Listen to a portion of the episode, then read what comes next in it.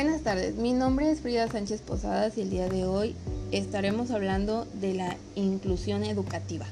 El objetivo de esta entrevista es analizar y comprender las estrategias de inclusión educativa que el docente haya tenido mediante su experiencia. Como invitado especial tenemos al docente Jorge Arturo Espinosa Parra, licenciado en Pedagogía y docente de Educación Básica, con una breve experiencia de 5 años en el nivel primaria. Sea usted bienvenido, maestro. ¿Cómo se encuentra el día de hoy? Hola Frida, muy buenas tardes. Me encuentro muy bien y espero que tú igual andes bien. Muy bien, maestro. Daremos inicio con una breve pregunta. ¿Qué es para usted la educación inclusiva? La educación inclusiva es el derecho a que todas y todos puedan estudiar, no importa el grado o nivel de estudio, y sin discriminación alguna o con alguna capacidad diferente lo reitero y lo repito, todas y todos tengan los mismos derechos y oportunidades para poder estar dentro de una institución educativa y así poder progresar. Muy bien, maestro, excelente respuesta, concuerdo con usted. Es importante que cada uno de los estudiantes pueda obtener las mismas oportunidades. ¿Por qué considera usted importante esta toma de igualdad de oportunidades en dicho ámbito educativo? Yo considero importante que exista la igualdad a personas este, sin ningún afán de ofender, claro, con capacidades diferentes, ya que muchas veces piensan que las personas con capacidades diferentes no son capaces o son iguales a las personas con capacidades normales de poder rendir o realizar dichas tareas en el sistema educativo. Y debemos de quitar eso porque está demasiado arraigado. Tener en cuenta que todas y todos tenemos los mismos derechos y principalmente en el sistema educativo, eso debe de ser erradicado. Recuerden, todas y todos tenemos derechos y oportunidades para seguir estudiando y poder ejercer alguna carrera o licenciatura. Excelente respuesta, maestro. De igual manera concuerdo con usted y es importante que todos los alumnos tengan la misma igualdad de oportunidades para que en un futuro puedan ser profesionistas. ¿Considera usted que la discriminación en las aulas sigue siendo una problemática actual? Si es así, especifique el por qué. Respondiendo a tu pregunta, Frida, la discriminación siempre ha estado presente desde tiempos anteriores y hasta la fecha. Y es muy importante aprender a, aprender a erradicarla y sobre todo que ésta vaya disminuyendo gradualmente a fin de desaparecer. Existen casos desde el bullying que pueden llevar a la deserción escolar o incluso a cosas este, más graves o que el mismo alumno no pueda rendir, que vaya a la escuela pero que este mismo no, no rinda educativamente y es un problema que muchas veces nosotros como docentes no nos podemos dar en cuenta. Más sin, más sin embargo debemos estar capacitados para detectar este tipo de problemas a tiempo y así poder ayudar al alumno a combatir eso y se sienta uno más del grupo, se sienta cómodo en el mismo y por ende este pueda explotar sus capacidades educativas al máximo. Muy bien, maestro. Concuerdo con usted, la discriminación es algo que lamentablemente hasta nuestros días sigue presente en las aulas, presentándose de diferentes maneras. ¿Cómo cree usted que debería ser una escuela inclusiva? Bueno, una escuela inclusiva debería de, tener unas normas y unas bases bien cimentadas.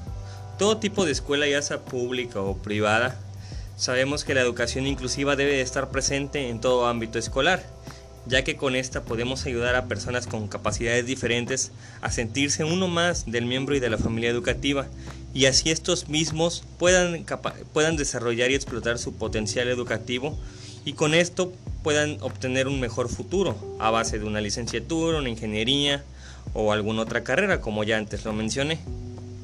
Excelente respuesta maestro, realmente concuerdo con usted, son respuestas muy precisas. ¿Cuál considera que es su rol como profesor dentro de la educación inclusiva? Respondiendo a tu pregunta, Frida, perdón, respondiendo a tu pregunta, Frida, mi rol como maestro es algo que llevo día con día, ¿sabes? No solamente el rol de maestro está las horas que doy clases, el rol de maestro pues se exige todo el día, todos los días, ¿sabes? Ya que afuera del aula escolar, terminando las clases, yo también tengo que prepararme para el día que sigue.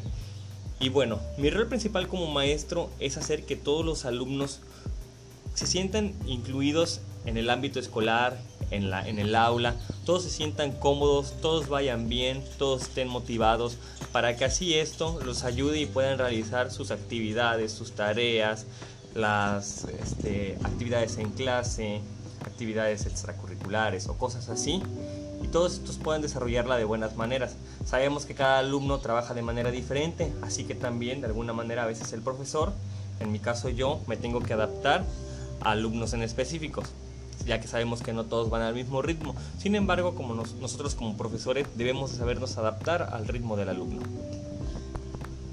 Sí, maestro, concuerdo con usted y más que nada es preciso identificar qué alumnos necesitan pues necesidades diferentes o atenciones diferentes a los alumnos que, que normalmente tienen, ¿no? Yo creo que el, el rol fundamental del docente dentro de la educación inclusiva debe ser capaz de adaptar su forma de enseñar a la realidad educativa, ya sea en el contexto escolar, debe transformar esa concepción de una enseñanza homogénea a una enseñanza que propicie la atención individualizada, ¿no? adaptada a las necesidades y particularidades de los individuos, de cada uno de los niños, los adolescentes o los jóvenes, ¿no? en este caso pues, de sus niños.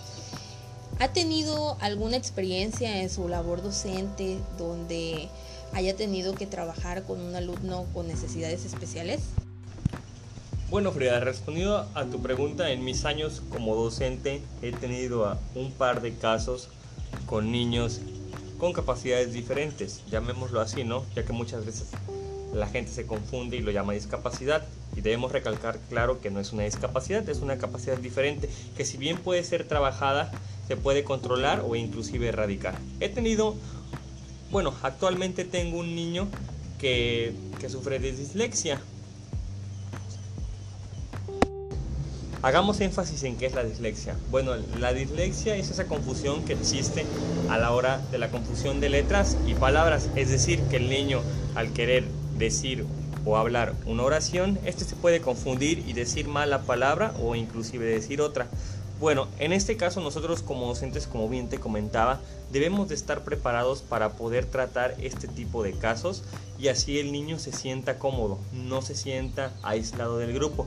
Porque como bien te repito, cuando el niño comienza a sentirse aislado del grupo, este no puede estudiar o aprender de manera eficiente. Mas sin embargo, si nosotros como docentes detectamos este problema a tiempo y trabajamos para erradicarlo y que este disminuya gradualmente a la intensidad de que éste desaparezca, el niño podrá trabajar a la par de sus compañeros, pero nosotros como profesores tenemos el deber de poder este, ayudar al niño a que explote ese potencial a base de trabajo y esfuerzo. Claro, maestro, concuerdo con usted. Eh, este objetivo de la educación inclusiva realmente es eliminar esa exclusión social dado del resultado como la diversidad racial, la social, la étnica, la religiosa y en este caso pues de su alumno, ¿no? Que tiene o tuvo ese problema de dislexia. Me gustaría que me contara sobre el otro caso también que ha tenido con su, otro alumno, ya que usted mencionó que fue un, un par de casos, ¿no? Los que ha presentado a lo largo de esta carrera como profesionista. El otro caso del cual te quiero contar es que tuve una niña que tenía síndrome de Asperger. Si bien sus padres ya me habían comentado de la situación, ellos decían que no era nada grave. Pero como bien sabes Frida, en un salón de clases la tendencia es socializar tanto con tus compañeros como con el maestro. La interacción en un salón de clases es muy importante. Entonces, como docente tú te tienes que saber comportar y estar a la altura de la situación. Y más sin embargo, en mi caso tuve que pedir apoyo de otros colegas maestros que en ocasiones anteriores ya habían tenido un caso igual o parecido, porque no es igual, es parecido, para que me apoyaran y en base a, al apoyo que ellos me dieron, pues poder trabajar con, con este tipo de, de situaciones, ¿no? Para que la niña pudiera socializarse, ya que en un principio fue muy muy difícil este que, que el alumno pues se pudiera socializar, inclusive conmigo, era muy rara la vez que socializaba con alguien y parecía, ah, había veces que parecía que la niña no estaba ahí. Entonces, en algunas ocasiones, pues el docente, si bien está preparado, pero a veces le cuesta lidiar con este tipo de situaciones o no sabe cómo lidiar de manera correcta con este tipo de situaciones, ¿sabes?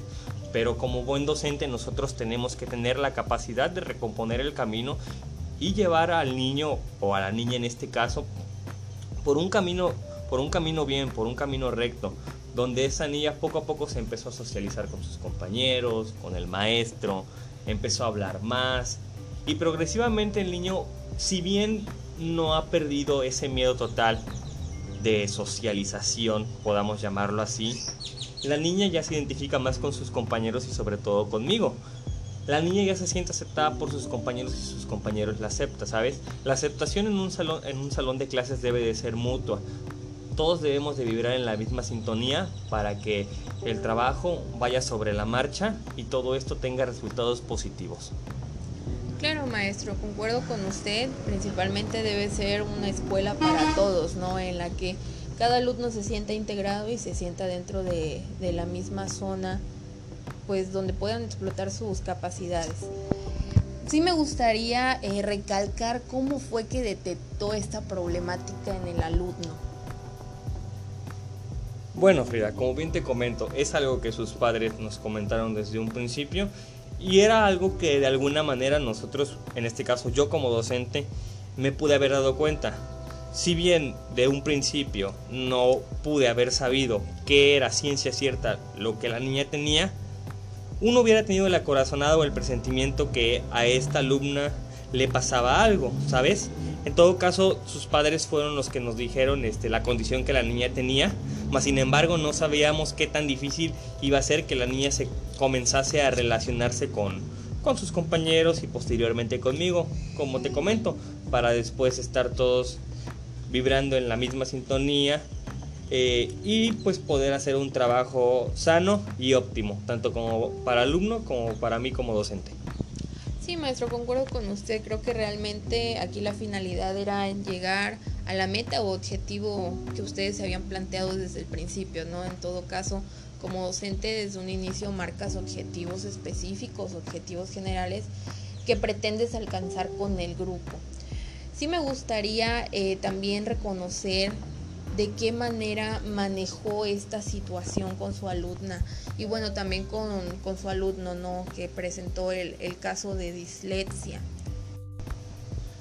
Bueno, Frida, en términos generales manejar la situación siempre es un poquito complejo y complicado, ya que nosotros como docentes, si bien sabes, tenemos, tenemos este, una planeación que va día con día para nosotros hacer nuestras actividades, nuestras bitácoras, nuestras tareas, las calificaciones de los alumnos y todo lo que conlleva estar en el día a día en el ámbito escolar o en el aula escolar como profesor, ¿sabes? Más sin embargo, en este tipo de situaciones uno se tiene que adaptar, eh, como te comento, a la necesidad que hay que realizar para que el niño pueda desarrollarse. En este caso, pues la acción principal pues es ser paciente con el niño, no regañar, no llamarle la atención, que él se sienta arropado conmigo, con sus compañeros. No que sea todo lo contrario, que en este caso yo no le ponga atención o sus compañeros le hagan bullying o un tipo de situación similar, ¿sabes? Porque todo eso orilla al alumno a que exista una posible deserción o que simplemente asista al aula escolar, pero no rinda como alumno, ¿sabes? Y es ahí donde tú como docente, o yo como docente en este caso, debo de, de, poner en práctica todo lo aprendido y pues claro, eh, adaptarme a la situación que el alumno se presente, ¿sabes? Porque si bien en este caso se presentó ese tipo de situación, en algún otro momento se presentarán situaciones similares o diferentes. Y debo de estar preparado o, debo de adaptarme a la situación para que el alumno poco a poco se vaya sintiendo uno más del grupo. Muy bien, maestro, realmente concuerdo con sus respuestas. Hasta el momento han sido muy concretas y muy sensatas en, en lo que queremos lograr en esta entrevista, ¿no? Que es darle a nuestros oyentes pues esa experiencia, darle a conocer esa experiencia que usted ha tenido a lo largo de estos años en práctica. Como bien menciona maestro, muchas veces eh, pues ustedes, bueno, como docentes tenemos una planeación, ¿verdad? En la cual seguir. Entonces muchas veces es muy difícil cuando se presentan esas situaciones en el aula, pues alcanzar los objetivos educativos. Es por ello a lo que le pregunto, ¿cómo fue o qué estrategias implementó para alcanzar esos objetivos educativos? Bueno, Frida, las estrategias que yo necesité, o más bien en este caso desarrollé, son las siguientes. Priorizar la educación de todos los alumnos en general, pero tomando en cuenta que tenía un alumno con capacidades diferentes, es decir, adaptarse a la situación siempre y cuando ésta la requiera. Otro punto importante fue Poner atención en el más mínimo detalle en aquel alumno con capacidades diferentes. Otra es hacerlo sentir inclusivo y uno más del aula escolar. Otra es apoyo de sus compañeros y que estos mismos lo hicieran sentirse arropado y sobre todo feliz de estar con ellos en clase. Excelente respuesta, maestro.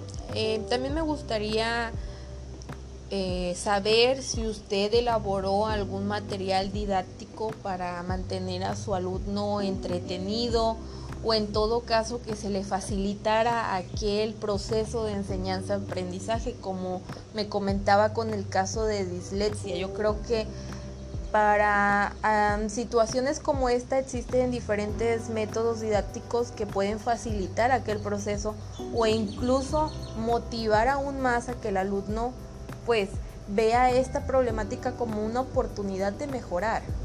¿Qué me puede usted comentar al respecto? Claro que sí, Frida. Eh, sobre el punto que me acabas de decir, yo te puedo comentar que en muchas ocasiones llega a generarse cierto estrés por parte tanto del docente como de los alumnos. Y de alguna manera todos, incluidos el alumno o la alumna con capacidades diferentes, debemos de tener esa capacidad de poder romper el hielo, quitar un poco la tensión y desestresarse un rato. una, una cosa que yo utilizaba mucho son los juegos didácticos, que quiere decir, jugábamos un juego, pero a la vez aprendíamos, ¿sabes? Por ejemplo, jugábamos caricaturas presenta, en este caso estábamos estudiando geografía, cosas sobre las capitales, sobre las regiones, sobre las etnias, cosas así. Jugábamos al juego de las sillas y quien perdía tenía que participar en cosas relacionadas a la materia en turno. Juegos así, ¿sabes? Juegos donde todos se pudieran sentir identificados y sobre todo contentos de aprender y a la vez que estaban aprendiendo ellos se divertían, ¿sabes? Esto les facilitaba mucho más el aprendizaje. Y redundando un poco más tu pregunta, también elaboré cierto material didáctico. Elaboré un juego de mesas muy parecido a serpientes y escaleras, ya que los niños en turno, quien era serpiente se podía librar de la pregunta y quien era escalera tendría que decir una. O a veces lo hacíamos de manera viceversa, quien era serpiente y escalera. ¿Sabes? Para que los niños estuvieran al tanto tanto del juego como de las preguntas. No era algo fácil, si bien era entretenido, no era algo fácil, pero a través de esta didáctica, como bien te comento, los niños se divierten y a la vez que se divierten, aprenden. Excelente respuesta, maestro. Yo creo que muchas veces como docentes es importante prestar atención a aquellos alumnos que tienen la necesidad de aprender de una forma diferente y como docentes es importante mostrar equidad eh, para que el alumno pueda alcanzar pues nuestro objetivo primordial, ¿no? Que es enseñar y que él aprenda. Muy, muy buenas con sus respuestas, maestro. Es importante que, que también me comente cómo se enteró, cómo creó estas estrategias. Bueno, estas estrategias yo las creé pues de alguna manera apoyándome en tutoriales, buscando en el internet. Tú sabes que hoy en día el internet te facilita muchas cosas, ¿no? Te abre las puertas. Si el Internet es utilizado de manera correcta, este te abre las puertas a nuevo conocimiento, ¿sabes? De igual forma tengo compañeros, colegas, compañeras que tienen más antigüedad y en su proceso también han tenido casos similares, ¿no? Y ellos pues me han dado el apoyo y me han brindado las estrategias también de nuestro señor director, que ha sido un pilar para todos nosotros como maestros pero no me ha apoyado como tal de una sola cosa, ¿sabes? Las herramientas han sido también las personas que han estado ahí apoyándome Y sobre todo también tener en cuenta que la educación no solamente son las horas en las que el alumno está en el aula, ¿sabes? Como bien siempre se los comento a los padres, la educación del niño no termina cuando el niño sale de la escuela, continúa y ustedes como padres deben de estar al tanto de su hijo y ayudarlo a que éste pueda progresar a nivel educativo. Somos un conjunto y para que esto pueda funcionar todos debemos de poner nuestro granito de arena. Excelente respuesta, maestro. Concuerdo con usted.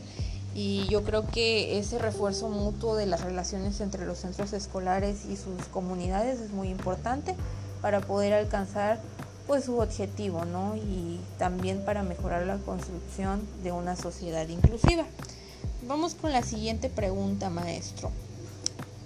¿Cómo fue el ambiente de aprendizaje en su aula después de tomar estas acciones?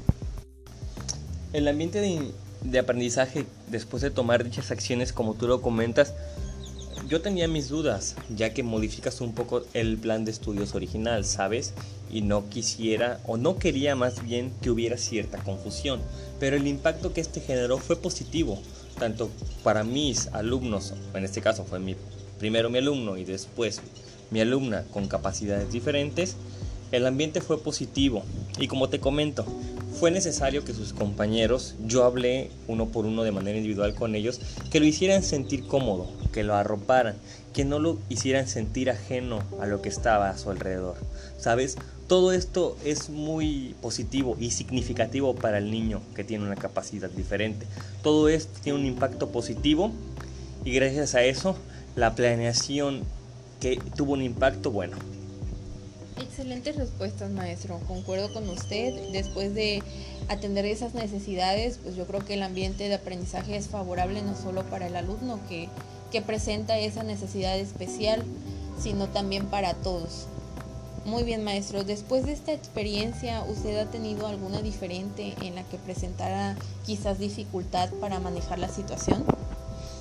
Hasta el momento no. Creo que la planeación y lo que he puesto en marcha a través del ciclo escolar ha sido bueno. Como bien te comento, al principio tenía mis dudas de que también iba a funcionar o de siquiera iba a funcionar, pero gracias al apoyo tanto de los compañeros, tanto de los alumnos como de mí, hemos sabido llevar la situación y todo ha ido bien y de manera positiva y esto ha conllevado a que progresivamente los alumnos tengan mejores notas y calificaciones y se sientan cómodos y contentos al venir al área escolar. Excelentes respuestas, maestro. Es importante también recalcar cuál fue el papel que desempeñó el resto del grupo, más que nada al enterarse de esta situación, porque muchas veces eh, pues llega a haber alumnos que señalan al compañerito que necesita aquella atención pues especial, ¿no?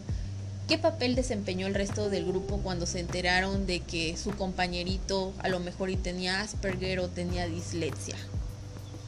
Bueno, te comento, al principio los niños no sabían diferenciar qué era lo que realmente sucedía con su compañera, ¿sabes? Quizá entre ellos lo murmuraban, pero al fin y al cabo son niños y pues no comprenden la situación del todo.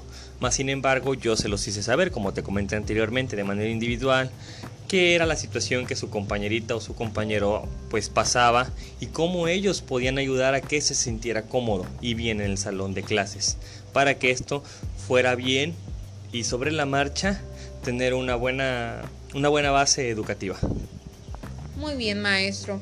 Eh, bueno, es primordial también saber si el director o la directora del plantel educativo fue un apoyo para usted, porque muchas veces dejan a un lado y recargan todo el peso sobre el docente. Y bueno, eh, me gustaría saber si en este caso eh, su director del plantel donde usted ejerce su profesión fue de apoyo? Sí, como bien te comentaba en respuestas anteriores, este, tanto mis compañeros docentes y compañeras docentes les agradezco muchísimo el apoyo y también el señor director que está al pendiente de cada grado escolar, no solo del mío, cada grado escolar. En algún otro grado escolar también existen situaciones no iguales pero sí parecidas, ¿sabes? Eh, sin hacer tanto tanto ruido o, cosas así fuera del estilo, nosotros tratamos de llevar la situación lo más suave y lo más profesional posible. Y el señor director sobre todo te da las herramientas y te da ese apoyo, ¿sabes? Ese apoyo que a veces uno como docente necesita para poder realizar las actividades dentro de clases de manera correcta y ayudar al niño con capacidad diferente sin dejar de lado al resto del grupo, claro está, para que todos puedan optimizar su nivel educativo y sean mejores estudiantes, Frida. Excelentes respuestas, maestro. Concuerdo con usted. Creo que hasta el momento ha tenido respuestas muy, muy concisas y precisas. Y bueno, es importante también considerar y más que nada reflexionar en si la escuela para todos es importante. Quiero que usted me diga que si considera que este programa de escuela para todos es importante y que me especifique más que nada el por qué. Claro que sí, Frida. Este tipo de cosas es importante, como te lo comentaba anteriormente, tanto para escuelas públicas como para escuelas privadas, ¿sabes? Nosotros como docentes si bien tenemos que estar preparados, a veces se nos presentan situaciones que en ocasiones, si no estamos bien, se nos pueden salir de las manos. Y es muy importante como docentes y sobre todo a todo el personal que conforma una escuela o una preparatoria, cualquier nivel de estudios que tú quieras este, llamar, es importante, ¿sabes? Porque no solo en el nivel primario se, se topan este tipo de situaciones, en niveles académicos más altos, inclusive en la universidad nosotros sabemos que tenemos que ser empáticos y saber lidiar con la situación, no excluir al compañero, en este caso al alumno, no excluirlo porque tiene una capacidad diferente, todo lo contrario, ayudarlo a que su educación sea progresiva y darle las herramientas necesarias. Yo como docente, sus compañeros, el señor director, los padres de familia, sus abuelos, todos los que rodean al niño deben de ayudarlo, deben de aportar su granito de arena para que él se sienta uno más, un alumno más y éste pueda desarrollarse de manera natural, sin, sin sentirse diferente, que él se, sienta él se sienta muy cómodo y fluya de manera natural y todo esto pues tendrá un impacto positivo para su educación. Muy bien, maestro, yo también concuerdo con usted y considero que la, comunidad educativa se tiene que respaldar del esfuerzo de los padres de familia, de administración, incluso toda la comunidad escolar, pues debe ser un respaldo tanto para el alumno y más que nada muchas veces pues no todas las escuelas cuentan con los recursos necesarios o la preparación más que nada para recibir a un alumno que necesita eh, educación especial, ¿no?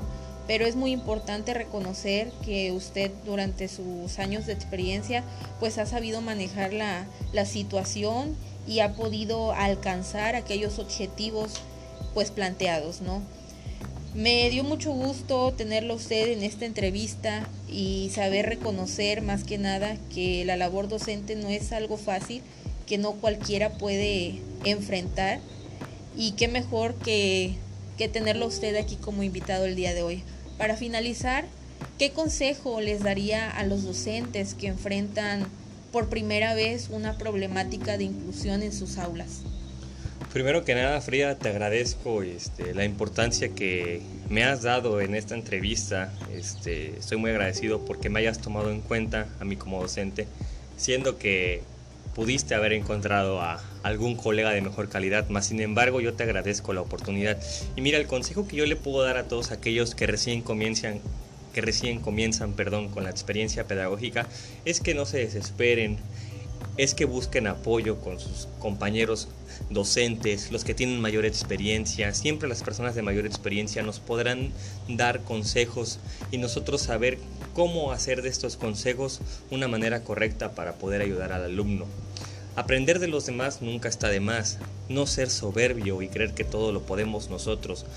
Tomar consejos es muy importante, Frida, y sobre todo llevarlos a la práctica de manera ética y profesional. No desesperarse porque todo tiene que fluir por buen camino. Y pues nada, simplemente eso. Y pues les deseo mucha suerte a todos los docentes que por primera vez vayan a enfrentarse a este tipo de experiencias que pueden llegar a ser difíciles, pero al final de cuentas son muy bonitas y tienen su recompensa. Muchísimas gracias maestro, muchas gracias por su tiempo, por sus respuestas y sobre todo por esos consejos y contarnos más que nada pues su experiencia docente. A manera de conclusión y ya para cerrar esta entrevista, es importante mencionar que la educación inclusiva implica procesos para aumentar la participación del alumnado y la reducción de su exclusión tanto en la cultura como en los currículos y en la vida de de la escuela, ¿no? Es importante crear un programa de innovación educativa que pretenda desarrollar una educación para superar las barreras del aprendizaje en las necesidades especiales. Muchas gracias a todos nuestros oyentes y los esperamos en un nuevo episodio más. Espero que esta entrevista les haya gustado mucho. Gracias.